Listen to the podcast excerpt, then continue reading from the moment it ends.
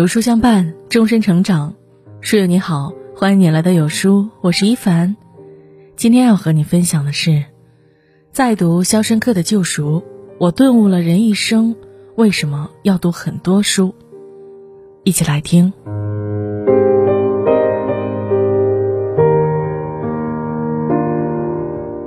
英国作家克莱夫·巴克曾说：“每个美国家庭都拥有两本书，一本是圣经，另一本呢，可能就是斯蒂芬金的《肖申克的救赎》。《肖申克的救赎》陪着无数人走过了生命中最难熬的日子，让悲观者继续前进，无助者得到力量，傲慢者心生敬畏，绝望者看到希望，迷茫者开始思考。”每个读者都能从中汲取不同的能量。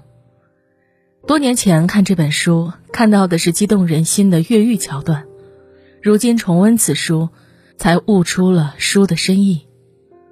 非常不可能发生和无法预测的事件，存在于世间的每一种事物之中。谁也料想不到，那个风华正茂、前途无量的银行家，竟然会被指控为杀掉妻子的冷血杀手。尽管证据不足，安迪仍蒙冤入狱，肖申克监狱的故事由此拉开帷幕。入狱的第一晚是最难熬的，出乎意料的是，在新入狱的狱友整晚哭喊冤枉时，安迪不发一声。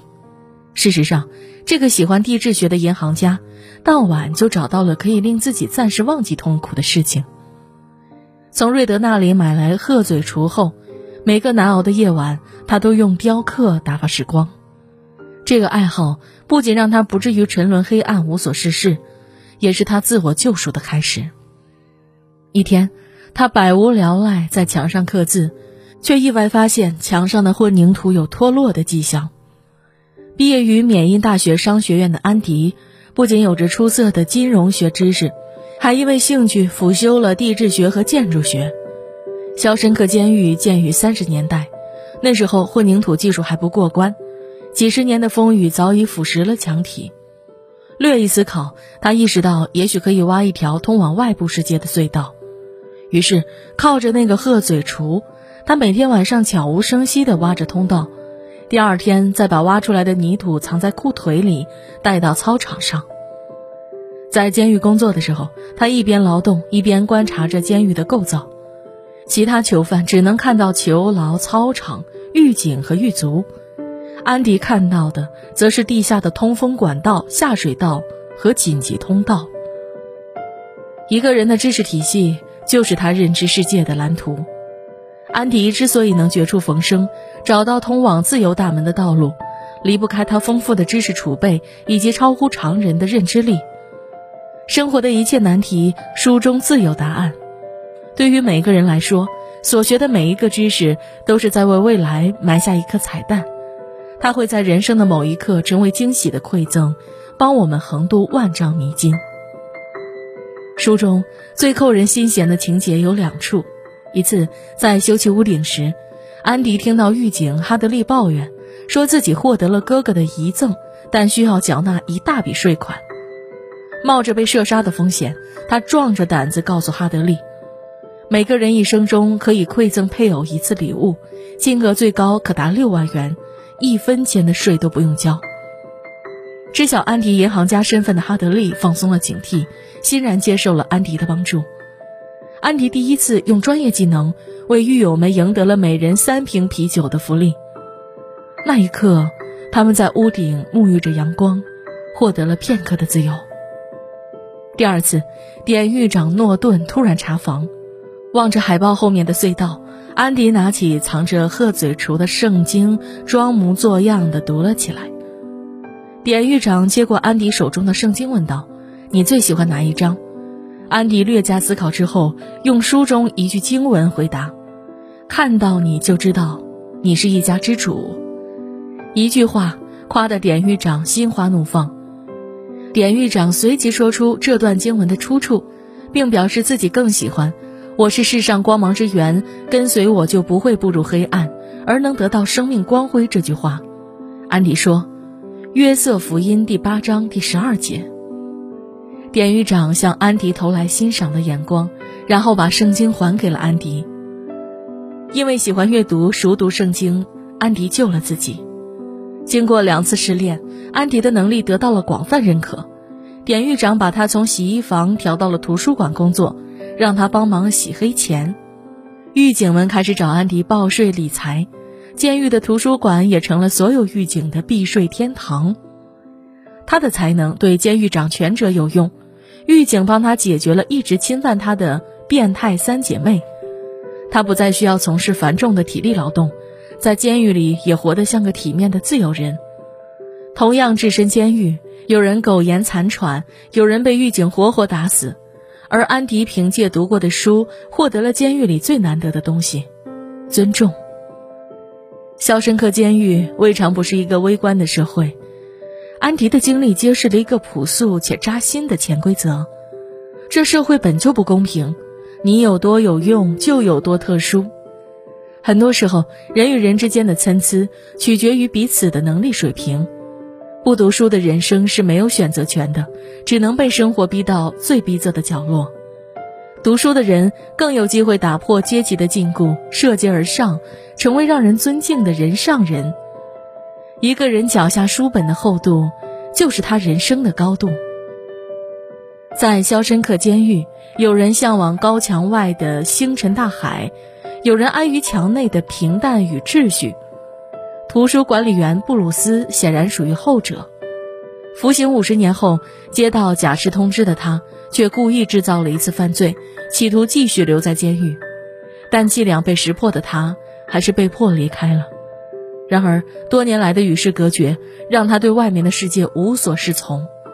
街上川流不息的车流让他惊慌失措，高耸入云的建筑让他倍感窒息。出狱后的他被分配在超市工作，然而他衰老迟缓的行动总是被顾客投诉指责。生活在高压状态之下，他甚至连觉都睡不安稳。在监狱里，他是有教养的体面人；在社会中，他是个落魄的多余人。每天活在恐惧之中的布鲁斯，一年后选择了自杀。书中有句话说得很好：刚入狱的时候，你痛恨周围的高墙，慢慢的，你习惯了生活在其中，最终你会发现自己不得不依靠它而生存，这就叫体制化。这种体制化如一把刀，斩断人与社会的联系，又如一副麻药，麻木着每个人的心智。在监狱里被体制化的人比比皆是，而安迪却时刻警醒自己，即便每天累得筋疲力尽，他仍保持着阅读的习惯。他连续六年每周坚持给州政府写信，请求拨款为肖申克监狱图书馆添置图书。在安迪的不懈努力下，州里最终决定给肖申克监狱每年八百美元的补助。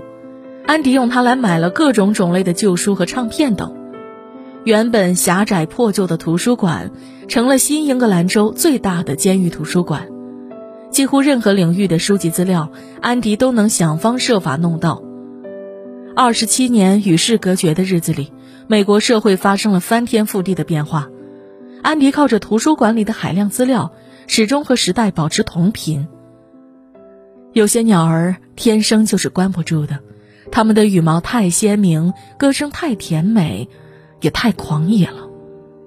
尽管身体被囚禁，安迪的灵魂始终是自由的，因为通过阅读，他能不断学习新的事物，尽可能接触时代的脉搏，而不至于被体制化慢慢杀死。书有良药，可以医愚；书如锯齿，可以丈量世界。也许我们身囚于三尺之地，但仍能通过读书去感受外部世界生生不息的变化。影片的结尾，在一个风雨交加的夜晚，安迪通过凿了十九年的地道，成功逃出升天，在太平洋的小岛上安度余生。肖申克监狱，一个坚不可摧的牢笼，安迪却以知识为钥匙，叩开了通往自由的大门。他精通金融知识，能帮所有狱警避税理财，所以他在监狱有相对自由的活动空间。他能把圣经倒背如流，所以典狱长第一次查房时没有发现他藏在圣经的那把鹤嘴锄。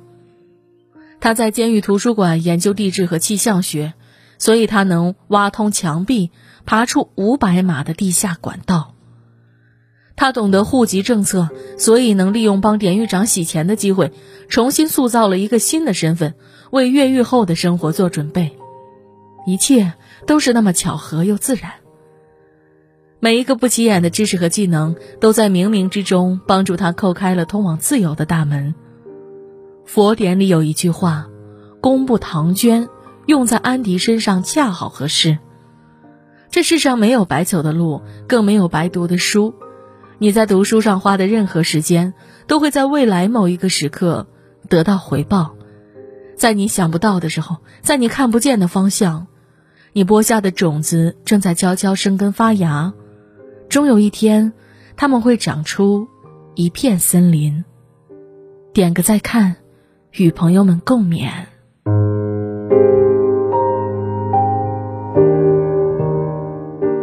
好了，今天的文章就跟大家分享到这里喽。如果您喜欢今天的文章，或者有自己的看法和见解，欢迎在文末留言区和有书君留言互动哦。想要每天及时收听有书的暖心好文章。欢迎您在文末点个再看，觉得有书的文章还不错，也欢迎分享到朋友圈，欢迎将有书公众号推荐给朋友们，这就是对有书君最大的支持。明天同一时间，我们不见不散。